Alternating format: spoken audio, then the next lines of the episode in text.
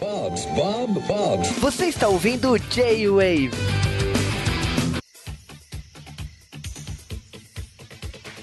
E sejam bem-vindos a mais um J-Wave, J-Wave dessa vez de Umbrella Academy, série que acabou de estrear na Netflix, baseado nos quadrinhos do Gerard Way. Sim, aquele Gerard Way que você conhece do My Chemical Romance que você ouvia na sua adolescência, sim, ele também escreve quadrinhos. E tá aqui comigo a Alessandra. Oi. E direto da, do Terra Zero, Comic Pod, o Pablo. E pessoal, tudo bem? É, só para contextualizar, é, Comic Pod já. O Comic Pod não, o Terra Zero é, é, um, é, um, é um algo a ser esquecido, né? O site foi. desapareceu no, que nem, que nem o, os personagens no último filme do, do Vingadores, né? Desfez. Hoje a gente é só Comic Pod. Ah, mas é que vai, vai ser difícil tirar é. isso da, da mente do pessoal. Uhum. e a gente se juntou aqui para falar um pouco sobre essa série também, um pouco dos quadrinhos também, após o nosso já tradicional bloco de curiosidades.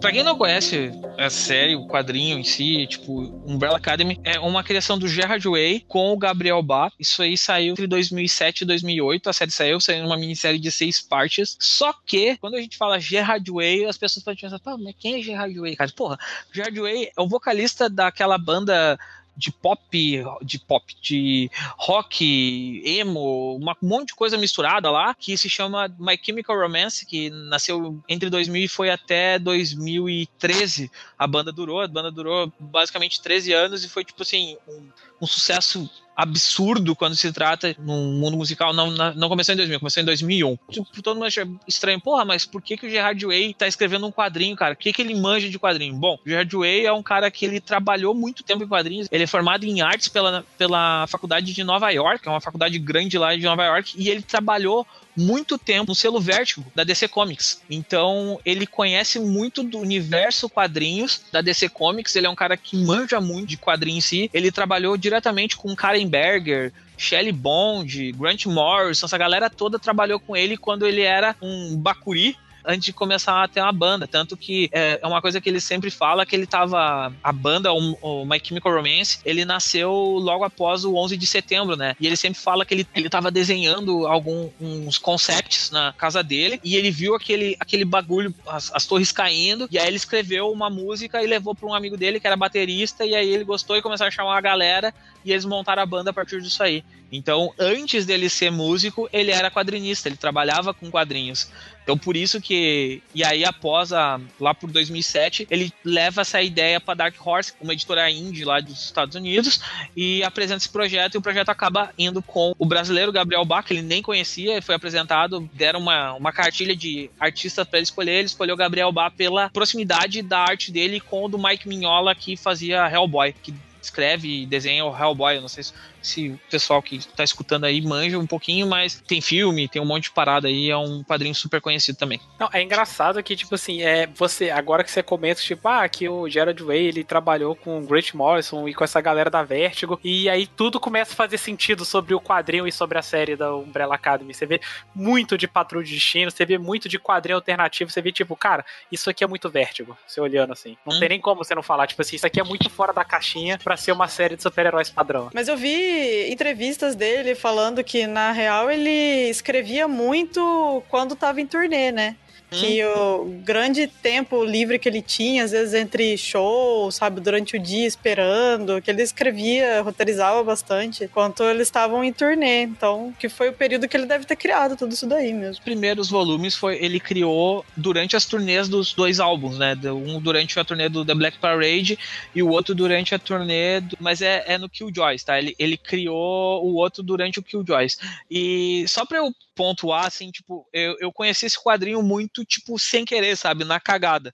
Porque eu, eu tinha recém voltado a ler quadrinhos, isso foi lá pro 2010, mais ou menos, eu tinha recém voltado a ler quadrinhos, 2008, 2009, 2010, eu tinha recém voltado. E a minha noiva, ela é apaixonada por My Chemical Romance. Se vocês pegarem a, a, minha timeline dela, a gente vai vão sempre ver que a gente tá falando sobre isso, ou, ou, postando alguma coisa que a gente tá curtindo disso. Ela é muito, muito, muito fã do, do Gerard Way, tipo, muito pra caralho, assim, de ter. E aí um dia eu tava passando uma banca de revista e eu olhei aquele gibi e eu vi assim, porra, Umbrella Academy Dallas. Só que eu vi Gerard Way gigante na capa, né? Porque tá gigante, assim. Aí eu, pá, vou comprar, vou ver o que é. Eu comprei e dei pra ela de presente. Eu nem sabia que tinha Switch do Apocalipse, o que que era, assim. Eu comprei pra dar pra ela de presente. E aí eu acabei lendo depois, que ela acabou lendo um pouquinho depois, e eu li antes. Aí quando eu li, porra, meu, isso aqui é bom, cara, eu vou correr atrás de ver o que que é isso. E aí eu não achei o Switch do Apocalipse pra vender no Brasil, tanto que ele já tava esgotado em 2010 porque estourou, porque o Gerard Way, teoricamente, é um chamariz de venda muito grande, né? Consegui ler o Switch do Apocalipse, acho que foi lá por 2011 ou 2012, porque eu comprei em inglês ele e dei de presente para ela em inglês,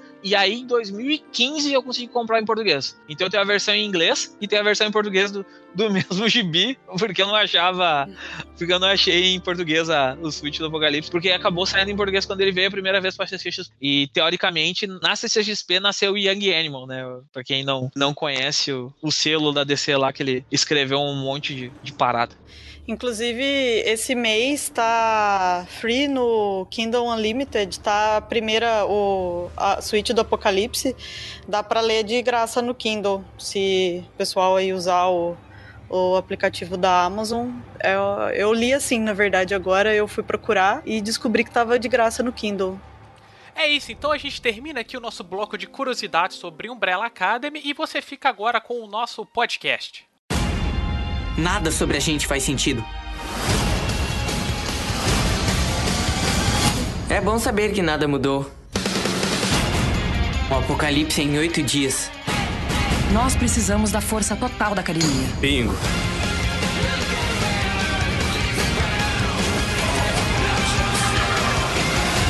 Levanta, a gente tá indo. Aonde? Salvar o mundo. Ah, é só isso.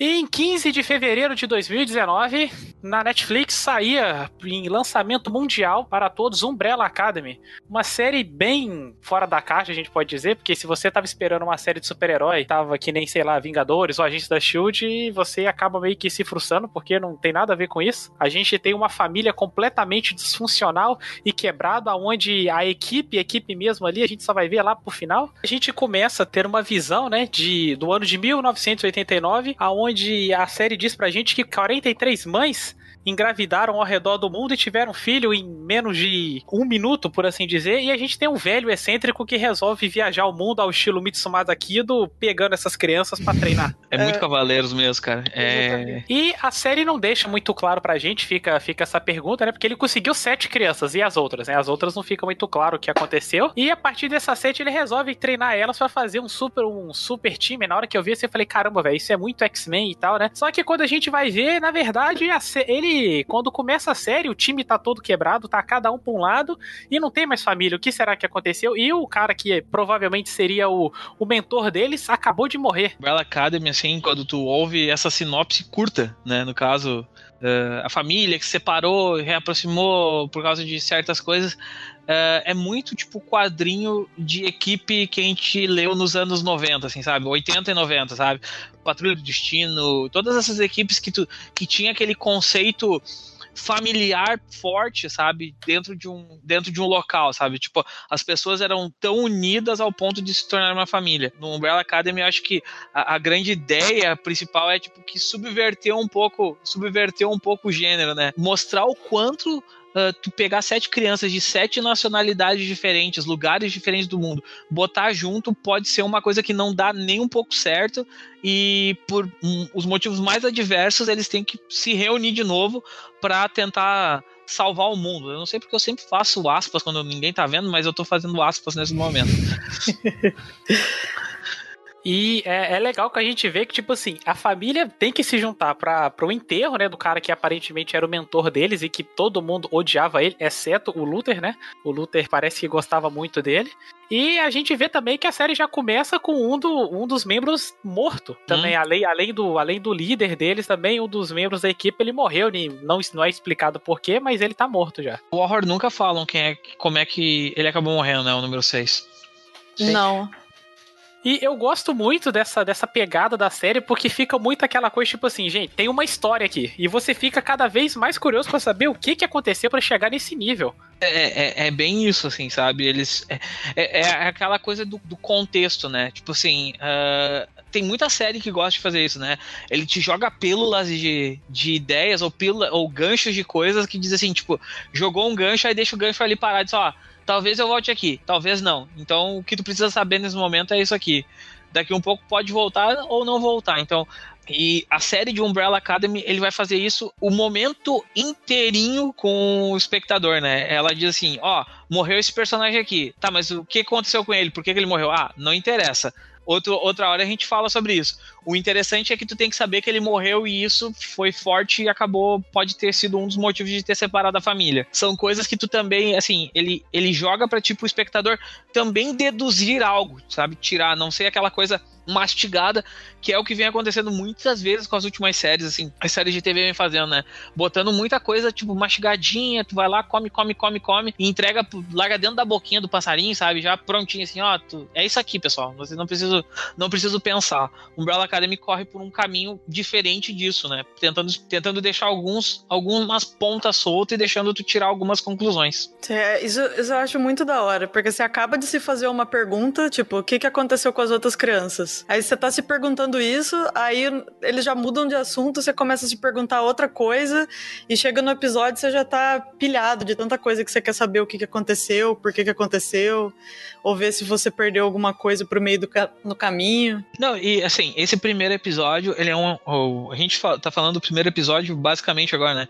Que é hum. o. Só, só nos vemos em casamentos e funerais. É exatamente o, o conceito de família, né? Aquela família afastada, né? Acaba vendo aquele teu primo distante só em casamento ou em funeral, entendeu? Tipo, é sempre nessa jogada. Então, quando tu chega e tu bota aqueles, aqueles seis elementos, assim, de volta dentro de uma casa Uh, eles começam a discutir coisas sobre o passado e falar do pai, e aí aparece um macaco falante do nada, que, que é meio que o vô da galera, assim. Aí aparece uhum. uma, uma mulher androide que é a mãe deles. É tipo, porra, cara, eu, não, eu tô muito perdido, não tem âncora nenhuma aqui, sabe? Eu vou ficar fuçado o tempo inteiro. E os caras jogando informação na tua cara, assim, o tempo inteiro, dizendo assim, ó, toma, toma, toma, toma. A gente vai falar sobre isso, mas pega isso aqui, ó, e vai guardando essa informação aí que uma hora vai, vai, vai dar certo, tá?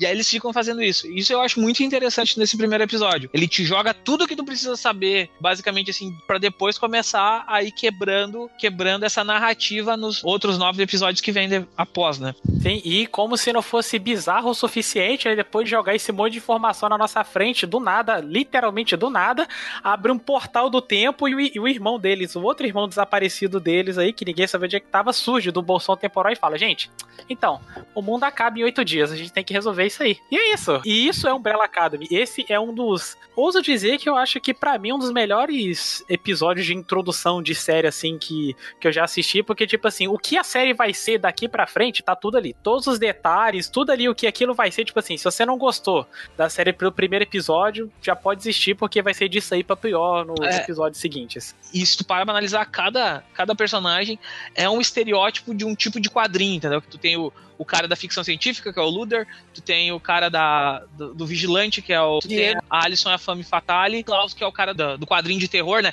O Klaus e o Horror, né? Já que os dois passam o tempo inteiro junto, ele e o, e o Ben, né? O número 5, que é o cara da ficção científica também, só que da ficção científica de viagem no tempo, enquanto o Luder é a ficção científica de exploração, um é da viagem do tempo, entendeu? Tipo, ele consegue jogar vários tipos de, de, de personagens, assim, que cada um pega um, uma linha geral de quadrinho que tu mais ou menos curte ler. A Vânia fica solta nisso aí. E tu, tipo assim, tu olha pra Vânia, o, o, tu olha pra Vânia e diz assim, porra, o que que é a Vânia, sabe? pra quem já tá, para quem já manja de, de quadrinho e manja um pouquinho de série, tu já sabe que por algum motivo ela tá, de, tá jogada de lado. Aí os caras falam assim, ah, ela não tem poder. Aí tu olha e tu diz assim, pô, ela é a mais poderosa. Isso tu já sabe que tu tem que esperar. a mina não tem poder, ela fica de lado com todo mundo. Cara, se tu olhou qualquer anime, se tu assistiu qualquer desenho de TV, se tu leu qualquer gibi, tu já sabe assim, ó, meu, essa aí tu te cuida que é a. Essa é o apocalipse que vai vir. Essa é a. É, a, a hora. A hora que o 5 aparece e fala que o mundo vai acabar, você fala, puta, você não sabe como, mas você fala, mano, ela tem que estar tá envolvida nisso, velho, de alguma maneira. Aí, e, e, aí, tu, ali nessa, esse episódio eu acho muito legal porque ele mostra tudo isso e eu acho aquela cena da dança, sabe, uh, muito in, interessante para mostrar como eles, mesmo tendo todas essas diferenças entre eles, eles são irmãos meio que irmãos emprestados, irmãos, irmãos forçados por ter morado juntos, sabe? E eles têm uma conexão muito forte entre eles.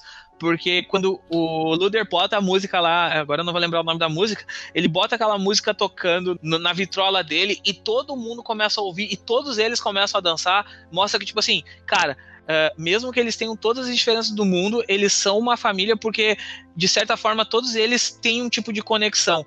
E essa conexão, naquele momento, eles mostram a partir da música. E aí abre aquela, aquele quadro que eu acho muito legal, mostrando a casa como se fosse uma casa de bonecas, assim, e todo mundo, e cada um dançando num canto do, do, do cômodo, todos eles do seu jeito, mas todos eles conectados pela música, entendeu?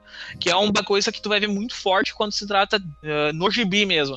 O, o gibi fala mais musicalmente do que essa série, assim, até a partir da série, até a série fala mais sobre, tem mais músicas interessantes, assim, mas o gibi também tem muito disso de porra, vamos botar música aqui vamos fazer essa coisa bater a partir do, da batida da música, entendeu? Tu lê com um marca-passo musical na tua, no teu ouvido. A série não foge muito disso. Sim, eu até achei interessante. Eu falei, gente, olha, a série utilizando. E, e é uma coisa que a série faz muito bem é utilizar a música. A gente tem cara, eu fiquei chocado. Tipo, toca David Bowie na música no meio da série, assim, sabe? Fiquei, caramba, essa é uma série que sabe trabalhar bem. A sonora é muito boa, tem no Spotify e eu ouvi bastante durante essa, essas últimas semanas. É muito legal a trilha sonora. Essa trilha sonora, basicamente, ela, ela foi uma escolhas musicais do próprio Gerard Way com o showrunner da série, entendeu? Então tem muita coisa Sim. dos dois ali, assim. E o Gerard Way tem uma participação bem forte nesse quesito musical, até porque gravou duas músicas só pra, pra trilha da série, né? Sim. Inclusive, eu choquei que eu achei que as músicas eram originais dele, mas as duas são cover. Eu não sabia, mas eu gostei demais dos covers, são muito boas. Eu acho que eu prefiro a versão dele. O grande plot da série é os oito dias que, que ocorrem entre a chegada do cinco e o apocalipse, né? É exatamente isso, assim, da morte do, do, do pai até o apocalipse. É isso Sim, que... porque o o 5 tem ele ele ele viajou no tempo, né, quando o pai dele mandou ele não viajar, só que depois na série a gente vai ficar vou ficar me perguntando, será que o pai dele mandou é, sabia da, da treta, não sabia? Fica meio subjetivo isso. E quando ele viaja, ele viaja por alguns dias no, no futuro e ele vê o mundo destruído. Ele tenta voltar, não consegue, fica cinquenta e tantos anos no naquele mundo completamente destruído e ele consegue voltar e quando ele volta, ele volta só oito dias antes. E, tipo, a única pista que ele tem é um olho protético, que ele não. que o irmão dele tava com esse olho na mão na hora que. Na hora que ele encontra os corpos dos irmãos dele. E a gente vê toda a investigação dele e aquela coisa de é, ele ter que. Ele tá querendo investigar tudo sozinho, sem ajuda da família, e a gente vê que meio que todo mundo tá quase que praticamente investigando a mesma coisa, só que como eles não, eles não se conversam entre si, a gente vai vendo, tipo, aquele monte de informação desencontrada e você só fica, tipo, olhando pra tela, gente, só senta e conversa. Por favor, que vocês iam resolver isso muito mais rápido. Uh, a Rebecca Puig, ela falou no Twitter, né? Ela disse assim, cara, uh, por que que esses caras não usam celular nesse mundo, não tem celular? Porque esse tipo seria resolvido com uma mensagem, assim, ó. Cria um grupo de família no WhatsApp. tá rolando isso aqui, tá? Beijo. Mas assim, só isso tinha que mandar. Só. Resolvia toda a série. Tu não ia ter apocalipse. Tu ia conseguir resolver tudo mais rápido. Sim, só que aí a gente vai vendo que como essa família tá tão quebrada que, tipo, eles se reúnem pro funeral, mas eles começam a, tipo, não dá meia hora deles juntos e já começam a brigar, um tretar com o outro e tudo mais. A gente vê que, tipo, não ia funcionar mesmo eles estarem trabalhando junto mesmo. E a gente vai vendo o, o Five sendo o, o ator que faz ele é muito bom porque ele consegue interpretar exatamente um velho no corpo de uma criança e todo mundo subestima ele. A gente vê ele tocando terror, matando gente pra caramba. O 5 o, cinco, o cinco é um dos personagens mais mais legais, assim, da. da de, do, de todos os sete, né, irmãos, para mim o cinco é o que mais se destaca, assim, porque o cinco é, é a vibe, tipo, do velho porra louca, uh, sabe, fodão, assim. Sabe, ele, ele tá pouco se lixando, ele tem que chegar no resultado e ele vai chegar naquele resultado. E depois a gente vai acabar comentando, mas uh, esse arco que ele tem, esse micro arco que ele tem dentro da história, contando sobre o que aconteceu com ele desde que ele viajou para o futuro até ele voltar e tudo e tudo que ele traz junto com isso, né? Que ele traz também o, o, os dois vilões lá atrás dele, os, os caçadores de recompensa, é, é muito interessante de tu entender depois isso aí. E, e aí e aí quem acabou lendo o quadrinho pensa assim, pá, vou só ler a primeira, o primeiro gibi para me ligar o que que é essa essa essa parada vai ficar mais perdido ainda, porque nem nada disso aí que, que rola né, entre o episódio 5. Uh, entre episódios 5, 6 e 7, se eu não me engano. Não, 5 e 6, mais ou menos, que acontece, que rola, assim, a, a, a explicação, né? Uh, tudo que acontece nesse episódio, nesses dois episódios, uh, tá tudo no Dallas, que é o segundo, que é o segundo volume do, do Umbrella Academy, que basicamente é contando sobre viagens no tempo e como funciona a, essa vida do 5. É, o que o Pab tá falando aí é que o 5 basicamente ele entrou pra polícia do tempo, né? A gente pode é, dizer assim. É, mais ou menos isso. Que são é mais ou menos isso. É, é, o que é, o que a série diz pra gente é isso, né? Uhum. A série é isso, que são os policiais do tempo que o trabalho deles basicamente é manter, é fazer com que a linha temporal não seja siga, mudada. É, isso, ela Mas não isso seja é muito alterada. louco, né? Porque eles tentam não alterar a linha do tempo, alterando a linha do tempo, né? É tipo, é um negócio muito louco. Então, pra mim ficou uma coisa meio em aberto, assim, o Pablo que leu que ele talvez ele vá saber, porque ficou uma coisa meio aberta que dá a se entender de que talvez eles não sejam o que eles dizem ser, né? Porque Sim, essa sim. de ficar matando pessoas, não, a gente vai matar uma pessoa assim, que vai resolver, que vai fazer tal coisa, talvez seja, tem alguma coisa mais nefasta ali por trás ali, É, e que o Five tenha enxergado. É, porque É. a explicação que eles dão não faz sentido nenhum, né? É que na verdade o que ah, assim, o que vai rolar basicamente, assim, o 5 o, cinco, ele sai de, de, de, cena, ele viaja no tempo, ele vai para aquele, pra aquele futuro maluco, depois ele volta e ele começa a fazer várias missões pra eles. Tipo, ele vai lá, mata o Kennedy, ele vai lá, faz não sei o que. Então ele mata várias pessoas, ele vai fazendo isso. Quando ele chega num certo ponto, ele diz, cara, por que, eu tô fazendo tudo isso aqui quando eu não deveria estar fazendo isso? Aí ele volta pro tempo normal, volta pra casa, e aí ele salva o pessoal nessa primeira parte aí do, do, do- no, no quadrinho, né? Ele salva o pessoal do Apocalipse ele volta e continua na terra dele. Só que ele começa a fazer os bagulhos da agenda dele. Ó, eu vou resolver isso aqui, vou resolver aquilo ali, vou arrumar outro problema, e aí o pessoal vem atrás dele. Então, tipo assim, o Five é uma pessoa muito importante pra eles, né? O 5 é uma pessoa importante pra eles porque ele é, tipo, o top do- dos, dos, ah, dos agentes. Então ele sabe demais. Então, se eles não matarem ele, ele corre eles correm risco de ele acabar mudando a linha do tempo com todo o conhecimento que ele tem. Então é basicamente isso, entendeu? Ou tu trabalha pros caras, ou tu vira o pior inimigo deles porque tu sabe demais. Exatamente. Sim, sim. A- a- além de que os caras precisam de maleta, eles precisam de tecnologia pra viajar no tempo, né? O Five, ele viaja Sim, por conta. sozinho. Isso que deixa ele mais perigoso. E por conta dele estar fazendo todas essas ações dele durante a série, sem comentar com os irmãos dele, que a gente tem, né, um, do- um dos primeiros embates do, da- dos irmãos lutando junto, é porque esses assassinos que são mandados atrás dele, os dois lá, eles acabam invadindo a, a mansão. E com isso a gente tem a primeira porradaria da série ali. A gente vê a família lutando juntas, só que não tão juntas assim, porque eles tomam um pau, a- a- um pau bonito desses caras.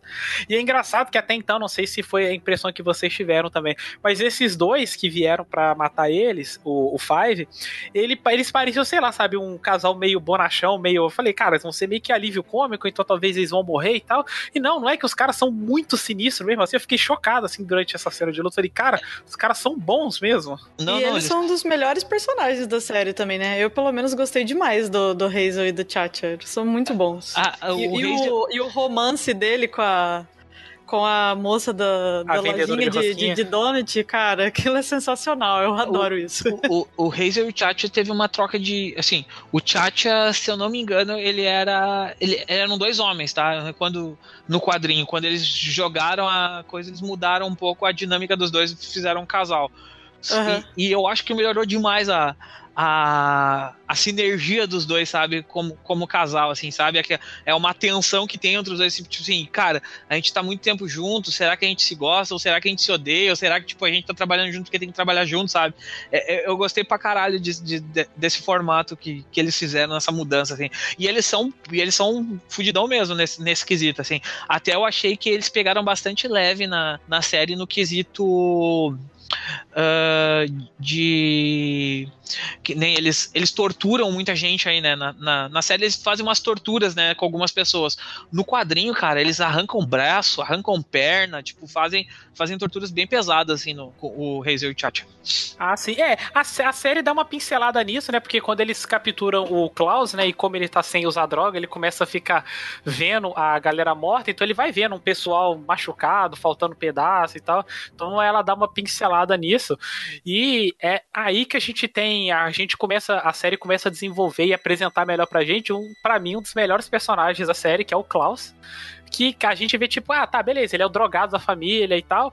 E aí a gente acaba entendendo por que, que ele fica se afogando em drogas. Porque a única forma que ele tem de desligar os poderes dele é desse jeito. Porque ele é. conversa com os mortos e aqui não é que ele, tipo assim, ah, eu vou chamar alguém morto para conversar comigo. Não, é o tempo todo gente morta vindo falar na cabeça dele, enchendo o saco dele. Então a única forma que ele tem dele fugir disso é se drogando. É, é, é isso é muito legal dele, assim, porque no quadrinho, esse personagem, esse personagem, basicamente, ele não tem espaço dentro do primeiro, assim. Ele vai ganhar um pouco mais de espaço, que é onde a série, tipo, onde o quadrinho pega mais pesado em, em, em abrir esses personagens e mostrar eles, explorar mais eles, é no segundo, assim, sabe? Que, que, tu pega e tu vê algumas mudanças, ele indo pro, pro Vietnã, que depois ele vai, essas coisas todas que ele acaba viajando. Então, tudo isso acontece no Dallas também, que é no, no, no segundo gibi. Então, a, a, temporada em si, ela mistura um pouco do, dos dois quadrinhos e vai fazendo, tipo, um, um, um meando para encaixar, encaixar melhor e dar mais uh, substância para esses personagens. E por incrível que pareça, ele cresce demais, assim, né? Ele, ele, ele, é o personagem que, tipo, que, que era o personagem mais simples de todos eles no, no, na primeira parte, e ele vai crescendo, crescendo, crescendo e ganhando uma importância tão grande, né? Que, que ele acaba se tornando um dos personagens, um destaque no, no final da temporada. Sim, ele, não, ele para mim é um dos melhores personagens, assim, na, na série, assim, de longe, assim, toda a profundidade que eles dão para ele, assim, é, é sensacional, assim. E, e, vale salientar que, tipo assim, ele ele tem tara por, tipo, por, por morrer, assim, tipo, tá perto da morte. Quanto mais maltratam ele, ele é meio masoquista, assim, sabe? Ele vai ficando, vai ficando excitado. Quanto mais uhum. batem nele, quanto mais, tipo, os caras machucavam ele, botavam, tipo assim, estrangulavam ele, mais ele ficava excitado com o que estava acontecendo, assim. É, e é, é, bem legal essa, essa, essa coisa nova que trouxeram pro, para esse personagem. Sim. E é legal que é uma coisa que eu vi que no quadrinho não tem, e eu adorei como é que eles fizeram na série, é todo o desenvolvimento da, da, da número 7 com o namorado, com o namorado, o Stalker muito sinistro dela, porque a série fica naquela coisa tipo, ah, poxa, que casal bonitinho esses dois.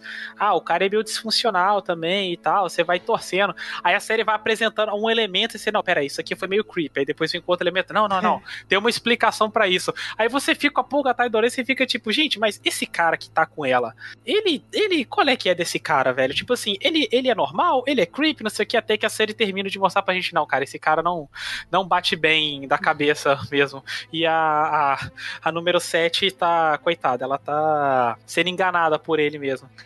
Esse cara foi uma adição muito boa na série mesmo. No, acho que no momento que ele fala para ela parar de tomar a, as pílulas, você percebe que tem, vai ter alguma coisa muito errada ali. E aí começa a desenrolar toda essa história entre ele e a, e a descoberta dos poderes da Vânia. isso é, nossa, é muito foda. Esse personagem é muito legal. O, o, o interessante é assim, eles precisavam criar um, um, um MacGuffin, né? Que eles falam, né? Que é, que é a linha que liga os dois pontos. Eles precisavam de alguma pessoa pessoa para criar essa eh, fazer essa personagem florescer durante a história. Então acaba se tornando bem, uh, bem utilizada a ideia de pegar esse personagem e botar do lado dela e dizer assim, e esse cara ficar instigando ela o tempo inteiro a ser uma pessoa mais poderosa. E ele tem alguma coisa que ele quer contar para ela, mas ele não conta, e fica aquele tempo inteiro. Eu acho que a gente descobre lá pelo capítulo 6, né? Que ele é 5 ou 6, que, que ele é o cara, tipo assim, porra, esse cara aí não dá pra gente uh, confiar, né? Que é o que é ali que a gente começa a perceber que ele tem o caderno do, o caderno do, com, com, anotações, aquelas coisas todas, e aí a gente começa a se ligar que tem alguma coisa errada com a Vânia, porque até então a gente não sabia de nada, né? Eles vão levando isso aí em banho-maria por um bom tempo. Sim, é, é, é, o que eu falei, a série fica dando só umas pinceladas nisso, e é legal como é que ela vai costurando algum, algumas coisas que são meio bobeira que a gente acha, a série busca lá atrás, que, por exemplo, como que ele, como é que ele tem um caderno, como é que ele sabe sobre os poderes dela? Você fica tipo, pô, esse é um cara cara que talvez tenha vindo do futuro e tal, mas a gente descobre que não, que ele era um stalker mesmo da, da Umbrella Academy, ele era fã deles desde criança, e ele sabia de tudo deles, e ele ficava stalkeando a casa direto, até que lá pro, pro primeiro episódio, quando o Klaus, ele rouba uma, uma caixa e dentro tinha alguns documentos do, do pai deles, e ele joga no lixo, esse cara vai atrás e pega, e junto estava esse livro lá, que aí a gente descobre, né, que a Vânia tem, que os poderes dela são gigantes e que ela é incontrolável e por isso tem que manter sob controle. Até então a série só mostra isso, que beleza, é, tem que ser manter sob controle, mas não mostra o que que aconteceu, qual foi o desenrolar para eles derem, eles selarem entre aspas o, os poderes dela. E a gente fica bem curioso com isso, até que acaba demonstrando por conta que o o, o pai dela, ele ficou tentando fazer, fazer como ele faz com todas as outras crianças, fazendo testes para ver até onde o poder, e ele viu que o poder dela, nem ela conseguia controlar direito, ele não conseguia entender como é que o poder dela funcionava e como é que ela poderia controlar, então ele passou a aplicar remédio para ela, para manter ela calma, digamos assim, para não ter emoções fortes, e acabou utilizando o poder da Alison, né, que é de poder fazer a pessoa acreditar, né, no, no que ela fala, para falar que ela é uma, era uma criança normal. E por É, conta disso eu- eu não lembrava de nada. O negócio muito legal nesse episódio é o, o- a criação da mãe, né? Ele acaba sim. criando o, o robô pra, pra, porque ela não parava de, de matar a empregada, velho. É, a série não deixa isso bem claro, mas pra mim, ela, aquelas empregadas, tava, tudo morria. Tava bem claro. É, eu, eu, eu entendi que sim. Eu acho que eram todas pessoas e ela matou todas. Eu acho que não, eu não, eu não vi ela matar. Eu, eu- eu vi ela jogar longe. Pra mim, só jogou longe. Eu acho que a única que ela matou Ah, mesmo foi eu a. acho que morreu todo mundo, cara. Porque tem uma que ela jogou pela janela ali, eu falei, ó, se não morreu, tá bem ruim, coitada. É, não vai voltar mais ali não. É, não sei se morreu uma só não, viu? Eu sinto de informar que eu acho que foram vários. E é engraçado essa questão dos poderes, né? Porque a gente meio que conversou um pouco em off sobre isso. Que é essa série, se você estiver esperando, ah, agora vai ter uma explicação sobre os poderes da galera, tipo, isso não tem. Que, por exemplo, se a gente for pegar a própria Vânia mesmo.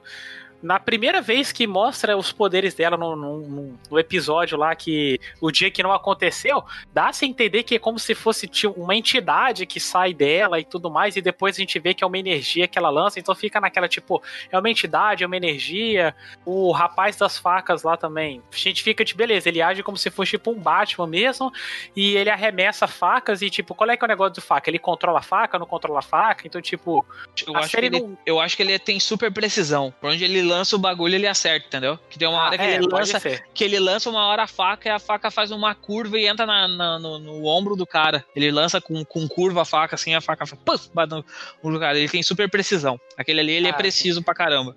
O primeiro, ele, o primeiro ele tem super força, né? O Luder tem super força. O, o Coisa era precisão.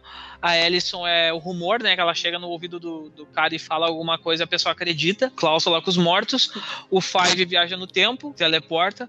O horror, o horror ele tinha uns tentáculos que saíam da barriga dele, bem Lovecraft, Lovecraftiano. E- Um cutulo na barriga. Isso. E a, e a Seven, ela, ela trabalha, tipo assim. O poder dela é um, é um poder meio que musical. A partir do, da música. Ela usa a música como, como um catalisador do poder dela, entendeu? A explicação que a série dá por alto assim é que ela consegue converter som em energia. É isso. Exatamente, é isso. Exatamente. E a aí- gente vê que aí a série ela vai se todas as pontas da série vão fechando porque a gente vê que esse parceiro que tava com que tava com ela, né, no caso o Leonard, no caso, ele era o cara que tava que tava sem um olho, né, no caso, porque o Five quando ele vai pesquisar, ele descobre que aqui esse olho não tinha nem sido fabricado ainda.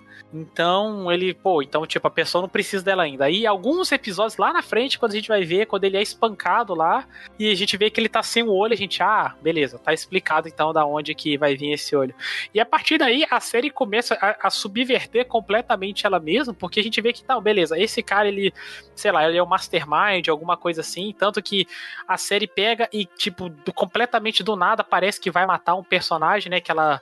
A, a Alison tenta impedir a, a de, de continuar com esse cara, ela tenta explicar, só que aquela coisa. Como a família tava toda quebrada e ela, a, a Vânia era sempre a excluída da família, até quando eles fazem uma reunião, a primeira vez que demonstra os poderes dela, que ela chega e vê que o pessoal fez uma reunião e fala: Ah, é que você não tinha poderes, você não podia ajudar e tal. Por conta disso, quando a irmã dela, a Alison, realmente descobre alguma coisa, fala: Ó, esse cara ele é um psicopata, ele, ele tá usando um nome falso, não sei o que, não sei o que. É, a Vânia não acredita nela, porque, cara, né, a família nunca foi unida ali. E naquela hora que a Ela Alison sempre- ia usar os poderes nela e a Vânia corta a garganta dela, foi o que eu falei: caramba, meu Deus, o que, que, que tá acontecendo aqui? Só que tem. É, é- é isso que é muito louco, né? Ah, a, a, a Vânia, ela sempre foi a excluída dos excluídos, né? Por- Porque, tipo, ela era normal e aí os irmãos que tinham po- superpoderes cagavam pra ela porque ela era normal e ela ficava sempre fora. E assim, o. E isso é muito culpa do próprio pai deles, porque ele criou essa redoma em volta dela e dizia: pessoal, vocês não precisam chegar perto dela, a gente tem que cuidar de, de salvar o mundo e ela vai ficar em casa porque ela tem outros afazeres. Entendeu? Tipo, e, e- e isso era muito tenso pra ela, por isso que ela acabava não tendo essa, essa ligação mais forte que muitos deles têm. Tipo assim, ah. Ah, tu vai ver o Diego, o Diego e o Luder vivem discutindo, mas os dois sempre acabam tomando a melhor decisão pra, pra família, né? Mesmo os dois não, não entrando em consenso, eles vão encontrar o meio termo que funcione pros dois. E a mesma coisa todos os outros, mas ela É, você vê que foi isso escolhida, assim. É, você vê que isso deixou muita sequela nela, né? Tanto que no começo, você olha pra ela, ela parece uma pessoa muito apática, ela não parece uma pessoa muito reativa, assim, ela é introvertida. E daí, conforme ela vai descobrindo que na verdade ela é especial também, é, parece que tudo vai explodindo dentro dela, assim, e acaba que ela praticamente mata a própria irmã, né? Sim. E quando a série, quando a gente acha que, tipo, ah, beleza, então agora tem esse cara, né, que ele é o. Que o Leonard, o Leonard, ele é o. Ele é o cara que tá manipulando, então, tipo, sei lá, ele vai ser um grande mastermind do coisa. Não. A gente tem ela descobrindo toda a manipulação dele e a gente pega e vê, e ela pega a Vânia, acaba, mata ele. Eu falei, cara, beleza, pra onde a série vai agora? Porque, tipo, Sim. eu não tava esperando isso. Eu também não, foi um puta de um turning point. Eu fiquei, caralho, mataram o fera. A série perdeu tanto tempo, perdeu entre aspas, né? A série ficou tanto tempo desenvolvendo o cara, mostrando o passado dele e tal, que eu pensei que o cara ia estar ali mais tempo com a gente, mas não, ele mata ele sem dó nem piedade. E uma outra coisa que eu achei muito legal é que a série vai na vai na contra-onda do que do que normalmente acontece, que é tipo assim, beleza, a pessoa, sei lá, ela quase ela, ela acha que matou a própria irmã e a primeira coisa que ela o que ela começa a pensar em vez de tipo, ah, eu vou fingir que eles não vão entender, não, ela vai, não, elas, eles são meus irmãos. Eu vou conver, eu vou sentar, eu vou conversar e a gente vai se resolver. Eu tipo assim, na hora eu até levantei como eu falei, caramba, uma série que pessoas pensam como como seres humanos pensam, né? Vamos tentar conversar em de resolver. Só que quando ela chega lá, infelizmente o irmão dela dá um abraço de urso nela lá, acabando desmaiando ela, assim, o que é meio triste, assim, porque eles acabaram descobrindo, né, o diário, o, o Pogo, né? Aí ele conta pra eles é, o que aconteceu, na verdade, né? Que aí ele explica, né, que o que era o pai pediu pra não contar e tal, até chegasse a hora que era, a, a Vânia era muito poderosa e por conta disso ele teve que manter ela selar, entre aspas, os poderes dela. E a partir do momento que eles veem isso, até o Five ele, ele acaba entendendo, pô, então isso aqui é o motivo do apocalipse e tal. Então eles acabam prendendo ela na, numa câmara que é a prova de som. O que, Muito- o que é muito errado, né? Depois a gente vê que é uma péssima decisão depois. E, e é muito, e é muito louco, porque, tipo assim, eles chegam, eles discutem, eles se matam ali entre eles e ela tá olhando e ela não sabe o que fazer, porque ela tá presa e eles tentando entrar num, num consenso pra salvar a guria e não sabem se tiram. E a Alison tá puta porque prenderam ela e não tinham que estar prendendo a irmã dela. E, e é, e é isso que, que vai rolando, né? Tipo, é muito tenso esse, esse momento em si, assim, que quando eles vão, começam a prender ela. E, e aí, e aí ela, ela enlouquece de vez, né? Enlouquece. Aí ela entra na fúria de vez, né? Porque ela fez de tudo isso, ela foi tentar conversar com eles, foi tentar fazer tudo, e eles cagaram pra ela. Tipo assim, botaram ela dentro de uma sala e disseram, ó, tu vai ficar presa aí até a gente achar uma forma de conseguir te controlar. E, tipo, e era só sentar e conversar com ela, porque ela já tinha. Sim. Ela tava arrependida de tudo que ela tinha feito, né? O cara não. Os caras foram lá e maximizaram o poder dela ao máximo, hein? Exatamente. É engraçado que a própria Ellison também era é, que era para tudo, que era tinha tudo pra tá puta, pra tá nervosa e tal, e ela tipo, ela não, vamos sentar, vamos conversar e tal, mas não teve muito papo. E novamente a gente tem essa entidade, por assim dizer, que a série não deixa claro que é alguma coisa que talvez uma outra personalidade que conversa ali com a Vânia e, e acaba tomando conta, né? E a partir daí a Vânia destrói a, a mansão e aí o Five vê aquilo e fala: Gente, a gente não impediu o apocalipse, a mansão tá destruída. Então já era, o mundo vai acabar, a gente tem que dar um jeito. É, aquele momento que você realiza que tudo que eles estão fazendo para tentar impedir o apocalipse, na verdade, leva justamente pra, apocalipse, pra né? destruição de tudo. Exatamente. Talvez se o Five tivesse ficado quieto e não tivesse querido mexer no tempo, quem sabe, né? Sim, sim. E aí a gente tem o momento final da série, onde a gente vê todos os pontos se fechando, a gente vê a Vânia indo fazer o seu grande concerto da pra destruição mundial e é de novo a Alison querendo conversar e os irmãos dele, tipo, não, a gente vai resolver isso aqui na porrada, aqui não sei o que. E não funciona, obviamente. Uhum. Uma coisa muito é o- uma coisa muito uma coisa muito louca que aí a partir desse episódio começa a acontecer é que aparecem uns soldados mascarados muito loucos ali é, atirando em todo mundo lá e você não sabe de onde veio aquilo e você É, só fica tipo meu Deus o que que tá Aque- acontecendo Aqueles soldados são soldados do tempo, né? No caso, eles têm que eles têm que proteger a, a Vânia do, do Five e do restante dos irmãos pra não para não trancarem, porque tipo, ah, virou tipo uma guerra de dois lados, né? A guerra de dois lados não, um quer, uns querem manter o apocalipse e os outros não querem que o apocalipse aconteça. Então, a agência do tempo quer que o apocalipse aconteça porque faz parte do tempo acontecer o apocalipse, enquanto um enquanto a família da a, a Umbrella Academy tá tentando ir contra isso e tentando não deixar o apocalipse acontecer. E aí acaba virando essa, é- é- essa intriga interna pra ver quem é que vai quem é que vai vencer. E no final acontece o apocalipse igual, né? Sim, é, é engraçado que é, é nesse momento que a gente vê o Klaus brilhando, né? Porque a gente teve um momento em que ele meio que morreu e finalmente ele conseguiu entrar em contato com o pai dele, né, que é uma coisa que eles estavam tentando há um tempo. E é uma cena até muito legal, porque a gente vê que o, o Klaus ele pede pros irmãos dele impedir ele de usar droga, porque ele quer. até Ele quer poder usar os poderes dele, mas quando ele tá sobre o efeito das drogas, ele não consegue. Só que, como ele é um drogado, ele fica sofrendo de abstinência. E ele encontrando com o pai dele, o pai dele dá uma dica, né? Tipo assim: olha, nossa, eu tô decepcionado. Você é minha maior decepção. Você arranhou só a superfície do que é o seu poder.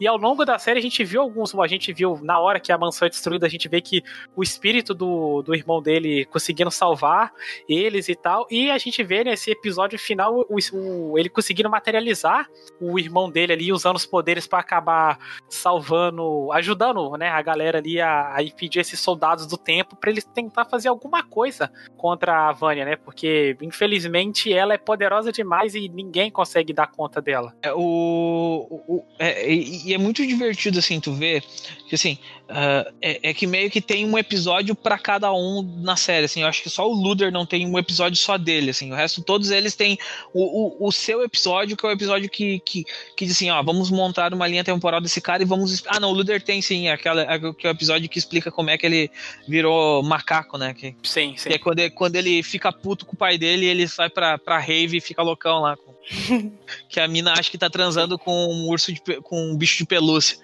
Ah, que ele, ele era virgem até aquele momento. Ah, então, tipo, todos eles têm o seu próprio episódio, né? Tipo assim, ó, é, é bem dizer assim, ah, começa aquele episódio primário, e aí cada episódio depois disso, até tipo lá pelo episódio 5 ou 6, cada episódio é um sobre, sobre cada pessoa, assim, tipo, não, tem o, o- cada um tem o seu, né? Ah, esse aqui é o do Diego, esse aqui é o do Luder, esse aqui é o do, do Klaus, esse aqui é o... E cada um tem o seu e tu vai conhecendo um pouquinho de cada um, mais do que tu precisava conhecer. Então, tipo, ah, só que cada um tem um arco muito interessante montar, assim, apesar de ser bem fragmentado o arco, assim, porque na minha, na minha humilde opinião, eu acho que a série ela tem um problema de ela tem momentos muito bons e momentos muito ruins, assim, tipo, barrigas imensas que tu não precisava em alguns episódios, ou alguns momentos tipo, de diálogos sem fim que tu fica assim, porra, pra onde esse diálogo vai? E tu fica ali olhando, olhando, olhando, olhando, olhando, olhando, aí, pum, do nada sai. Sai o que era pra ter acontecido, tipo, há 10 minutos atrás. Então, pra mim, a série é meio irregular nesse quesito. Tu vai indo e voltando, sabe? Ah, mas tem as construções de personagem, que é algo que, uh, se tu parar para ler as críticas de, de, de, textos e coisas assim, é o que eles mais destacam, assim. É a, a interação humana entre eles, ao ponto de tu esquecer em alguns momentos que eles são, ele, são seres superpoderosos que podem, tipo, destruir uma cidade em 10 minutos, entendeu? Que eles têm algumas. Que ele, e que eles são tão quebrados, eles podem ser tão quebrados quanto qualquer outro humano, né? Então é isso que eu acho legal, tipo assim, ah, tu mostrar a, a forma que o Klaus ele vai explorando a sexualidade dele, né? Que, tu, que mostra que ele é um cara ele, ele, começa com um cara meio. um cara que tem um problema com drogas, que ele, ele se veste todo excêntrico, de forma excêntrica, e aí tu vai mostrando a evolução dele, e aí, pum, ele viaja no tempo, vai aparecer em Vietnã, e ele encontra o primeiro amor dele, ele se apaixona por um homem lá, e aí esse homem foi tão importante para ele que ele parou de usar drogas durante todo esse tempo entendeu? E aí depois ele volta e, e, esse cara morreu e ele volta, e aí ele quer encontrar esse cara de novo, e aí tem toda essa, essa jogada de, de mostrando o, o, o, como é a evolução dele, ou a própria evolução da Ellison, que eu acho também legal pra caramba, que é a personagem que ela começa Uh, e ela tem que se policiar para não usar o poder dela nas pessoas, porque as pessoas têm que ter o livre-arbítrio de escolher fazer as coisas, e porque ela tá se sentindo quebrada porque ela usou o poder dela na filha dela, que é tipo a pior coisa que poderia ter acontecido. Então é, é muito divertido tu ver esse tipo de construção dentro dos personagens. Não sei se vocês concordam, mas é, é eu tô me estendendo, mas é, é, mais ou menos isso. Não, sim, sim, não, eu concordo. É bem isso. Tipo, a, a melhor coisa dessa série é isso. É você, tipo, eu, eu talvez agora eu fique até meio que com medo do que, que seria uma segunda temporada, né? Por conta disso, porque, gente, é. É, o que, que eles vão fazer agora, tá? Porque depois daquele plot twist que a gente tem, eles conseguem impedir a, a Violino Branco, né, de tocar o terror, né, a Vânia, no caso, né, de destruir o mundo, por com a Ellison é esperta, dá um tiro do lado da cabeça dela, quebrando a concentração dela, só que ela tinha tanta energia acumulada que ela acaba acertando a lua, e com isso vem pedaços da Lua pra Terra, a Terra tá sendo destruída e o Five ele tem uma ideia e fala: "Cara, gente, a gente precisa de tempo, quando a gente se juntou deu certo. Então vamos viajar no tempo, vamos voltar pro passado e tentar impedir isso". E eles se teleportam pro passado, a gente não sabe se deu certo, se não deu, e a, a, série fecha com isso, a gente fica tipo, beleza, tá, o que que vem agora, sabe? Que loucura que é essa? Esse, assim, por mais que esse seja o plot mais, uh, vamos dizer, preguiçoso de, de fim de temporada, assim, porque é um plot inteligente que encaixa na série, entendeu? Ele, ao mesmo tempo que ele é preguiçoso pra caramba, ele é interessante porque ele encaixa exatamente, porque a série te apresenta ao tempo inteiro que existe a possibilidade de uma viagem no tempo, entendeu? E, e, e, e que, vai, tempo... e que vai acontecer o apocalipse. E, e, eles ficam jogando isso, ó, os caras viajam no tempo, ó, tem uma agência que viaja no tempo, ó, tem essas maletas aqui, ó, essa galera viaja no tempo, e eles ficam jogando isso na tua cara. Eles jogam isso toda hora, ó, tá acontecendo, vai acontecer, ó, vai acontecer. Quando ele chegou e olhou pra ti assim, cara, vamos viajar no tempo, todo mundo olha pra ti, claro, né? Óbvio, vamos viajar no tempo, vamos salvar todo mundo que vocês deixaram morrer, né? E isso me apavorou porque eu vi várias pessoas procurando reviews ou textos pedindo para explicarem o fim da temporada. Tipo assim, cara, não tem que explicar nada. Tá ali, tudo que É, eles voltaram no tempo. tá tudo que tu, que tu precisava saber tá explicado, é. tipo, nos últimos cinco minutos da série. Ele diz assim, eu cara, eu vou viajar no tempo, claro, fazer isso, eu vou fazer isso, eu vou fazer isso. É pronto, acabou. Ah, mas e aquele ponto solto lá? Cara, ponta solta fica pra segunda temporada, faz parte. Mas o fim é o fim é, é, muito bem explicado e é tipo assim é muito bem explicado e mastigado assim o que a gente tinha falado tipo, que a série deixa vários outros pontos uh, abertos, ela deixa. Mas isso aí tu não pode dizer assim, ah, isso aqui não tá explicado direito. Não, tá bem explicado. É como se estivesse olhando um, um, capítulo do Flash, que eles explicam exatamente o que é a ideia deles quando eles viajam no tempo. Tá ali, explicou. Saquei, Pab, bem isso mesmo. Bem, então a gente discutiu bastante aqui sobre a série, a gente comentou até uns spoilers. Vamos então para encerrar com as nossas considerações finais. Umbrella Academy eu já tinha escutado, é, sabia que era um quadrinho, não tinha lido, mas aí quando eu vi que ia sair uma série na Netflix, eu fiquei muito interessada de assistir porque eu fui muito fã de My Chemical Romance na minha adolescência e foi um seriado que me surpreendeu muito. É, eu achei a trilha sonora maravilhosa, adorei os personagens, o universo criado e agora tô lendo o quadrinho também e tô naquele dilema de não sei se eu prefiro a série, se eu prefiro o quadrinho e recomendo muito para todo mundo assistir ou ler, que é uma obra muito legal. Sem preconceito com Gerard Way, porque ele é um escritor muito bom também.